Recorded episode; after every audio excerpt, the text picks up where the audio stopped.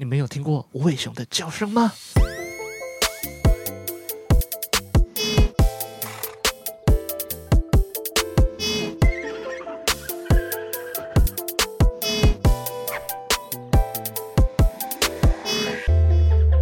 你现在收听的是尾熊电台，每个月一到两小时，一起听歌、聊天、放松，欢迎光临。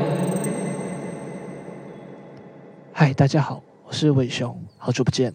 嗯，今天是十一月十五号的晚上八点十一分。那嗯，在这边我要先跟大家说哦，我的 IG 粉砖上线啦。对，那这个 IG 粉砖呢，基本上我会上传的东西是呃一些音乐或者是一些动态图像的创作。那它的 ID 只要在那个搜寻栏搜寻 K O A L A 底斜线 D A D A 夸啦哒哒，对，就可以找到。这个伟雄的账号，那有兴趣的大家可以去搜寻一下哦。对，目前已经有五篇贴文了，然后我的电台有更新的话，也会在上面公布。然后不知道大家有没有注意到，嗯，今天的 intro 不太一样哦。嗯，因为刚刚在开录之前呢，我也想说，哦，都经营了四五个月了，那来把 intro 稍微的换一下好了，所以就加个和弦，然后把嗯后面的鼓组稍微的重新的换了一下，对，就变成现在这样啦。不知道大家喜不喜欢？哼，OK，好，那照惯例，在今天的音乐开始之前呢，我有两个活动要分享给大家。第一个活动也是跟我自己有关的活动，是十一月二十一号星期六晚上十一点到早上四点，在台中十八 TC 二楼，没错，又是十八 TC。那这个活动叫做私房派对，呃，它是由渣男 Bistro 和十八 TC 联合举办的一个小型派对，在呃十八 TC 的二楼。对，那渣男 Bistro 呢？它是位于台北，嗯，信义路上一间蛮知名的餐酒馆。但是我记得它现在好像是已经有三间分店的样子。然后自己有上网去抓了一下资料，诶，发现它是一间蛮典雅，然后台南老宅风的那种餐酒馆。不知道这样形容有没有精准啊？对，我自己是没去过，可是在它的粉砖上面呢，我有看到它有是这样自己介绍这家店的。那我来念给大家听，大家来感觉一下这家店它会是怎么样风格，或者怎么样的一个。情怀呢？每个成功的男人在人生的某个阶段都曾是个不折不扣的渣男，人生好难，来开渣男。他们是这样写的，对，我觉得是蛮酷的一间酒吧了，感觉有机会可以去看看。哦，那怎么说跟我自己有关呢？因为这次活动很荣幸的受到嗯十八 TT 他们这边的委托，然后协助他们设计这次活动的相关的一些视觉的嗯周边，包括嗯你看到的餐。嗯，那叫什么菜单，或者是看到的一些呃邀请卡、杯垫啊，甚至现场会有人形立牌，还有海报之类的这些文宣品哦。那就是走一个可爱的插图风。嗯，如果有兴趣的话呢，欢迎在呃二十一号这个礼拜六的晚上呢，在十八 TC 我们不见不散。好，那下一个活动呢是十一月二十号星期五晚上八点到十点。在东吴大学城中校区游艺广场的活动叫做“都市症候群”，那是由三组乐团所带来的一个为期两小时的表演。对，那这次的 line up 包括了伤心欲绝、康士坦的变化球以及 Yellow，对，这三组乐团。然后目前他们的预售票都已经 sold out 了，只剩下现场票七百块。对，有兴趣的人可以去看看。那我自己是从应该这几年开始吧。有开始尝试去听乐团，之前的话都是呃学校的朋友或是同学，他们就想说，哎，有没有兴趣去听乐团？然后我自己也其实也没有听团听得很凶啦，就是把它当成一个好玩，哎，去尝鲜看看，所以就跟着去。那现在其实自己有时间，就稍微发现，哎，听团好像是一件蛮有趣的东西，就像是呃晚上吃吃饭没吃饱，然后想吃个泡面的感觉，就是也不会很认真。但就是觉得很爽，所以就去嗯享受看看。像我好像上个月吧，有一次就呃礼拜三的时候晚上看那个虾杠的直播。对，瞎杠是一个独立乐团的一个 YouTube 频道。那有兴趣的大家可以去 YouTube 上面搜寻。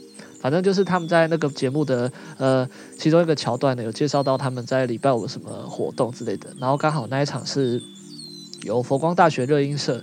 呃类比梭罗跟魏宝珠两个团的一个现场 live 的演出。呃，你可以听到主持人在跟乐团讲话，然后乐团会带来一些表演，就是这样一个非常简单的活动。然后我就出于好奇就跑去了。那虽然之前可能也不认识这个乐团，所以就想说尝鲜嘛，然后也没去过那个公馆 Pipe Live House。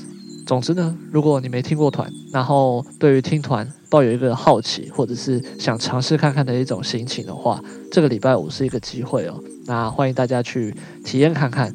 呃，礼拜五在东吴大学都市症候群。嗯，最后呢，他们这一场活动有一个我觉得写得蛮不错的文案，在这边念给大家听。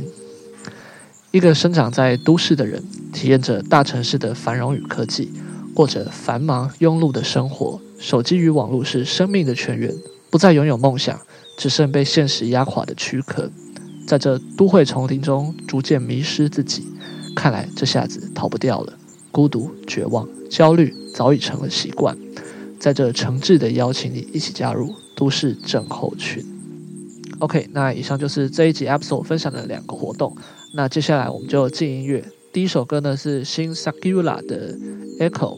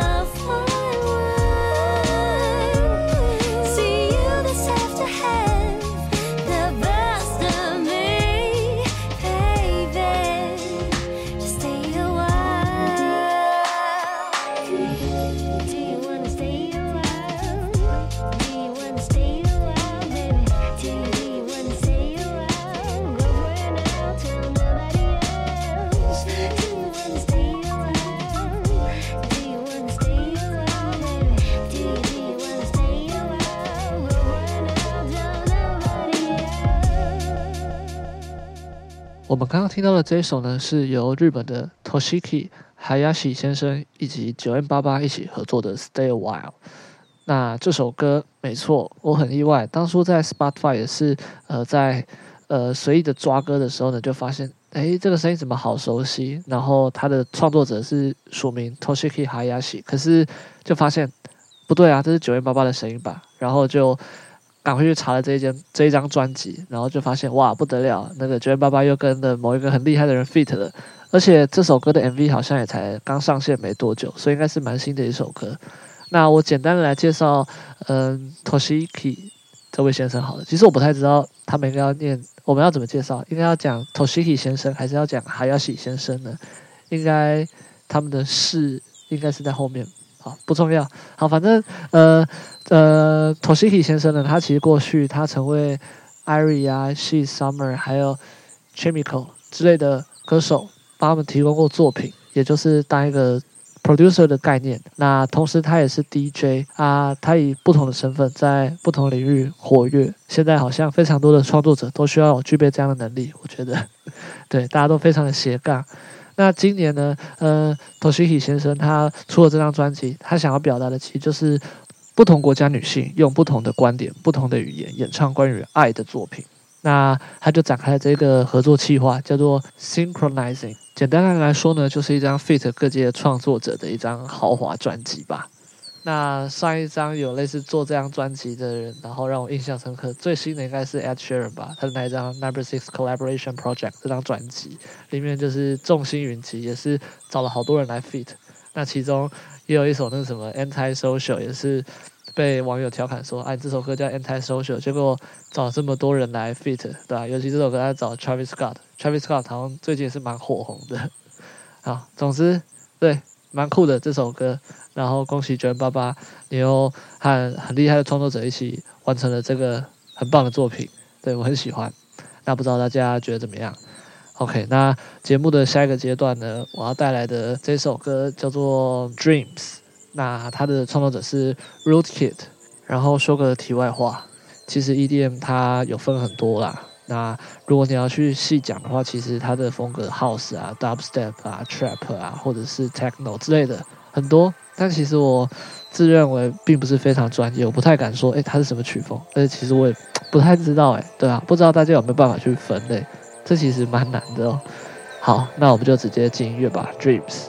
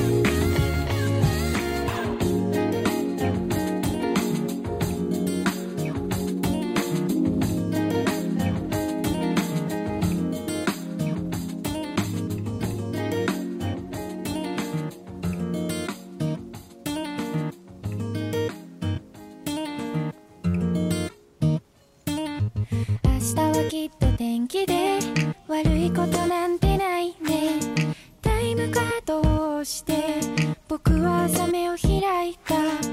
僕らは今日も買ってる。足りないものしかなくて靴を履きながら空想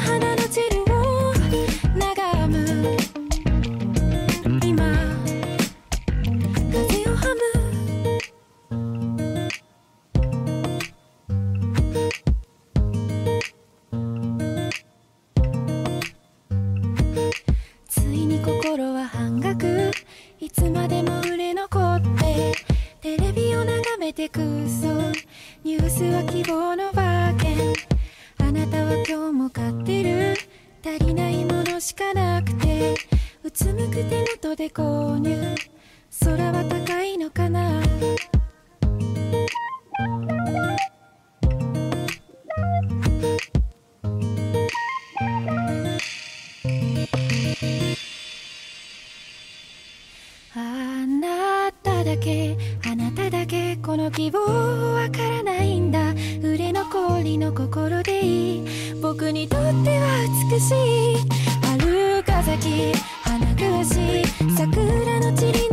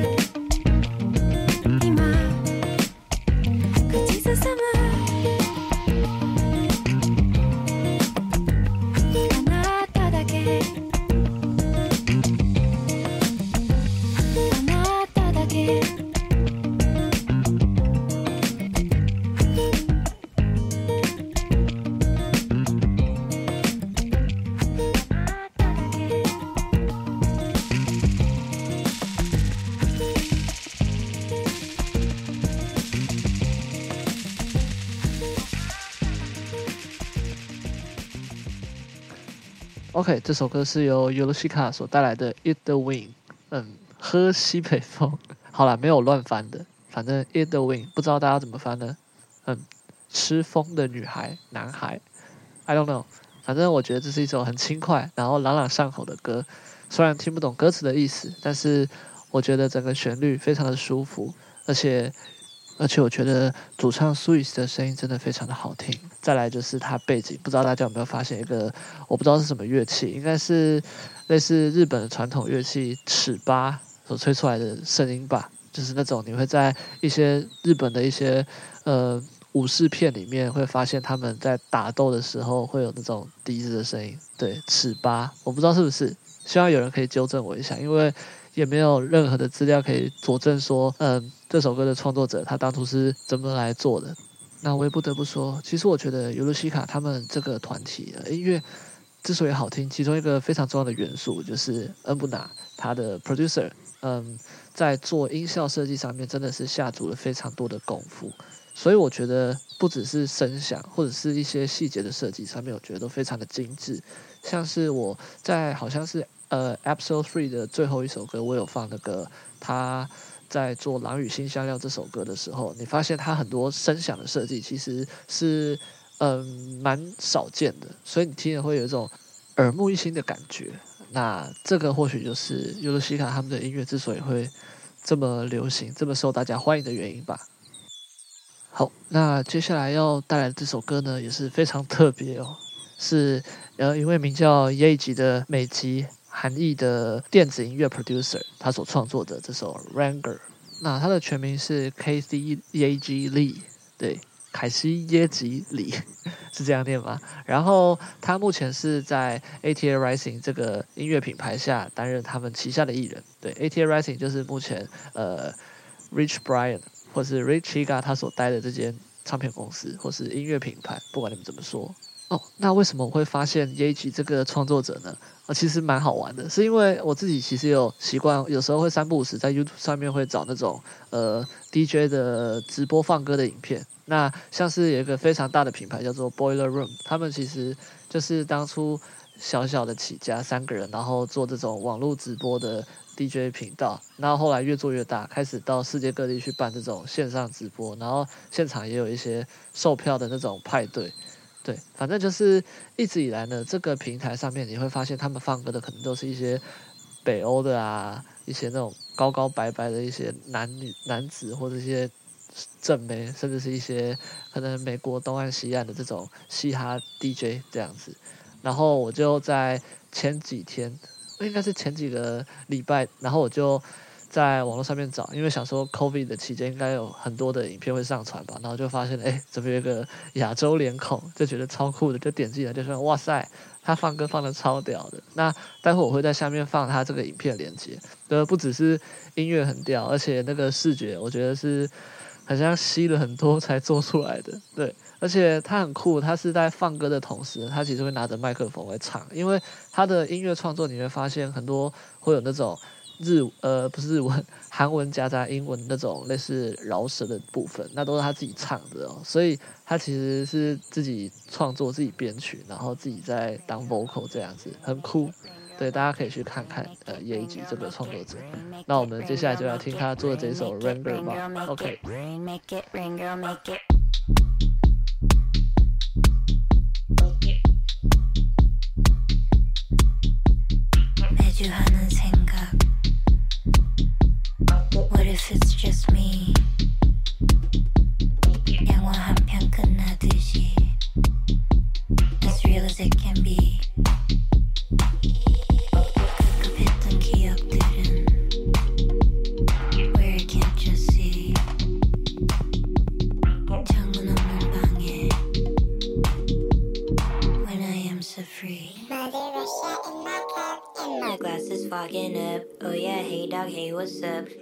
hey dog, hey, what's up? When the sweaty walls are banging, I don't fuck with family planning. Make it rain, girl, make it rain. Make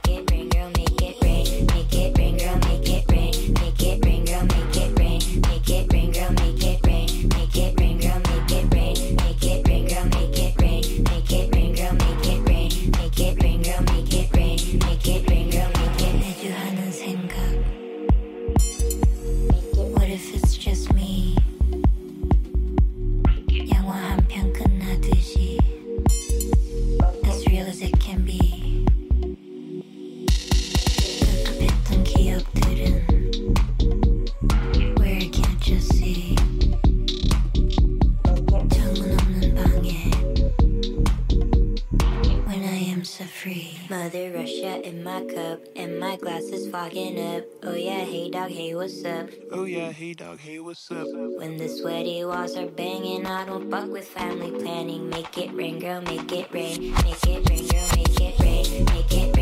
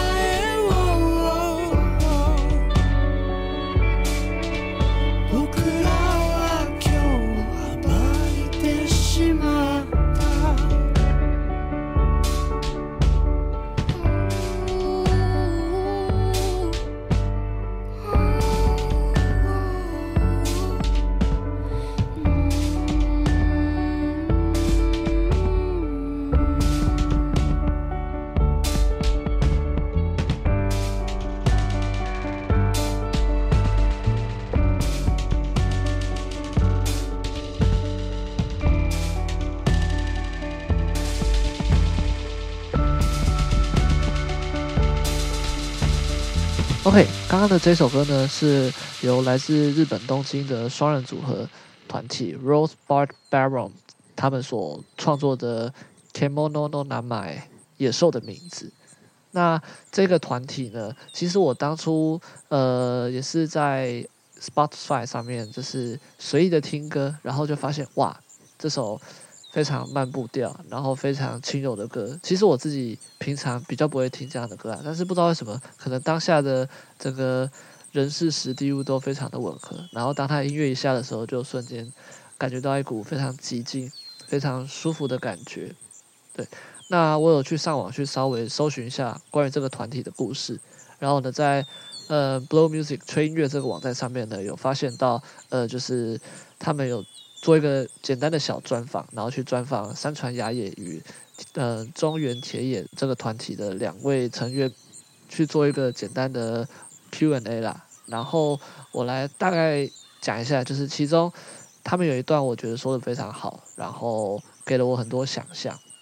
呃，他们是这样说的：他们说，呃，我们非常着迷于非人类的事物，那些人类与生俱来暴力残虐的部分，经常被人们称之为怪物。而 Kemono 在日文的意思是野兽、野性之物，甚至可以说代表了纯真。在新专辑里，我想把它表现成人类的纯真之心。那大家不知道在听这首歌，还有看到他这个这样说之后呢，会不会能够想象一点类似那种童话故事里面的画面，像是小红帽与大野狼之类的？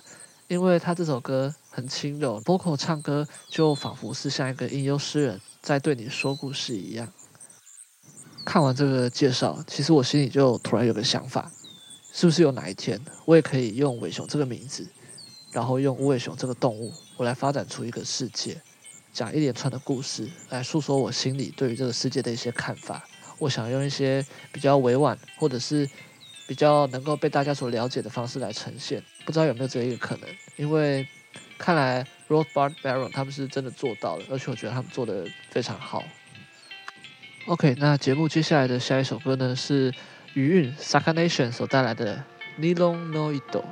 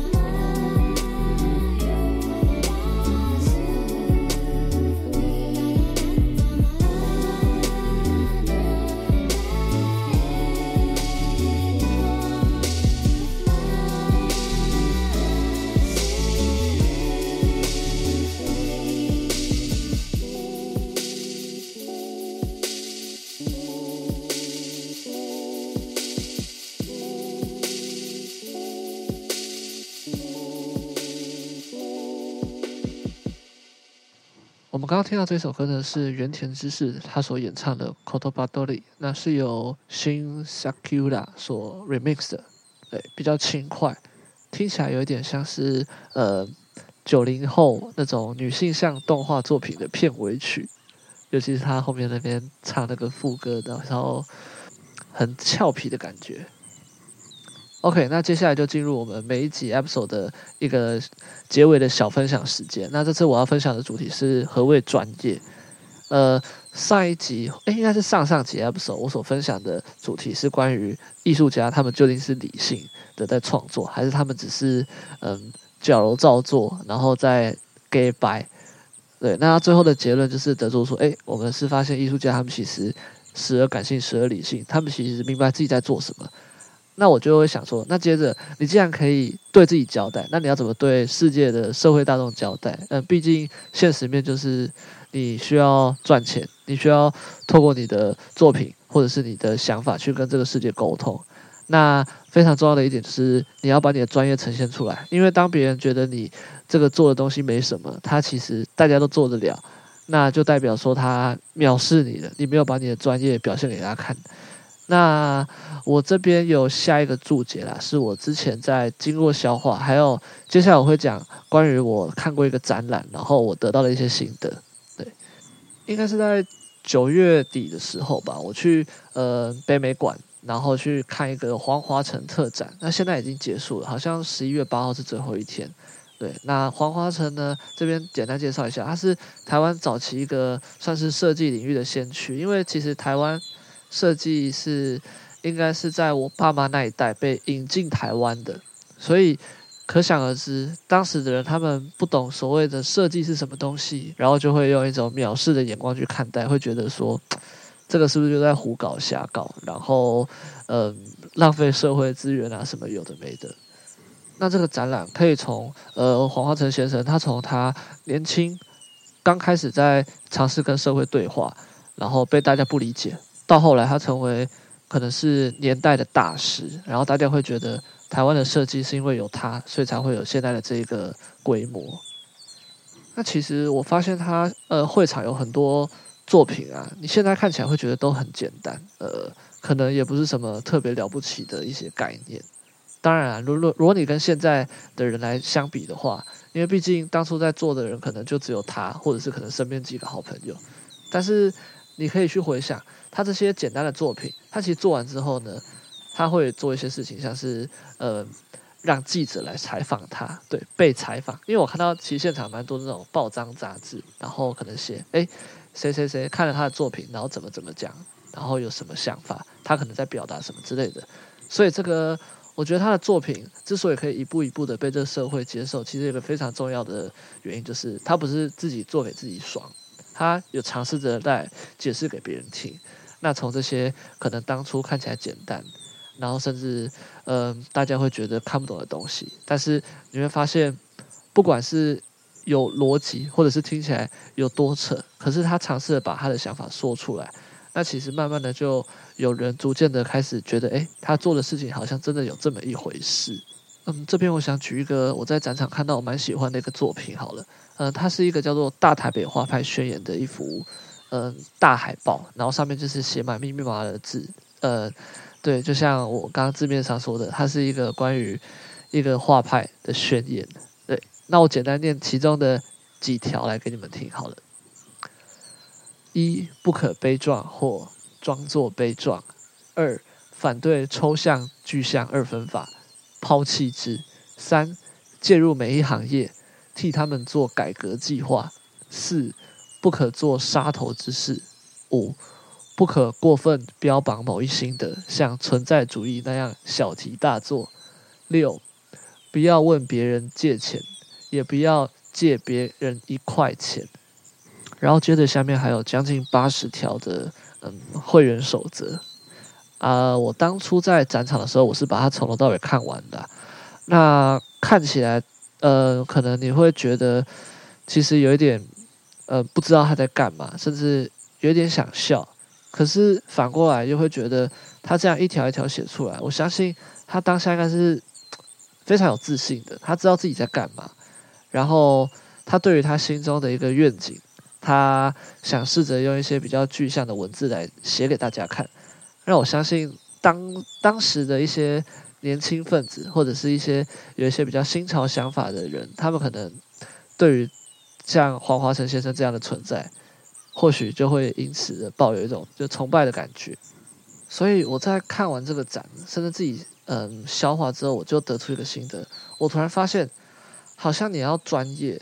从来就不需要是讲什么真理，或者是被世界大部分的人都可以理解的话，反而是你要真的明白自己在做什么，而且其实你要对自己说的每一句话，你都要有一个非常清楚的交代，不管大家会不会觉得它是对的，因为保持专业，它从来就不是要你做对的事，它是要做你自己可以认可的事。一旦你明白自己的想法之后，其实。间接的，他就会吸引跟你电波相同的人。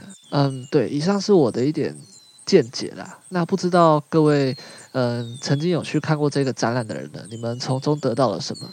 因为我自己是自己感觉，诶，看完这个展之后，好像突然对于做设计这一行，感到好像又有一丝丝的希望。好像只要我在更明白自己在干嘛，然后对于未来有更多的规划，其实好像不会太糟嘛。还是我太乐观了。OK，那接下来要进到这一集 episode 的最后一首歌，嗯，是来自一个团体 Friday Night Plans 的 Old Dots。对，那如果喜欢这一集 episode 的话，嗯，也不要吝啬分享给身边的朋友啊。我也非常感谢大家一直以来的支持。对，我有仔细去看，虽然成长的非常慢，可是我发现，哎，SoundCloud 的聆听人数好像，尤其 episode 三，好像已经快要突破一百了。哦，感谢大家的支持。那我也会在接下来的每集 episode 继续做，不管是品质啊，还是说一些呃量的提升。对，感谢大家。那我们就下个月再见，拜拜。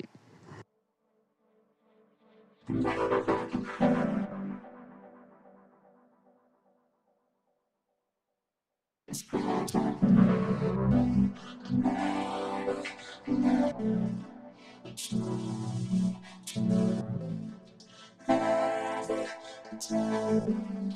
you.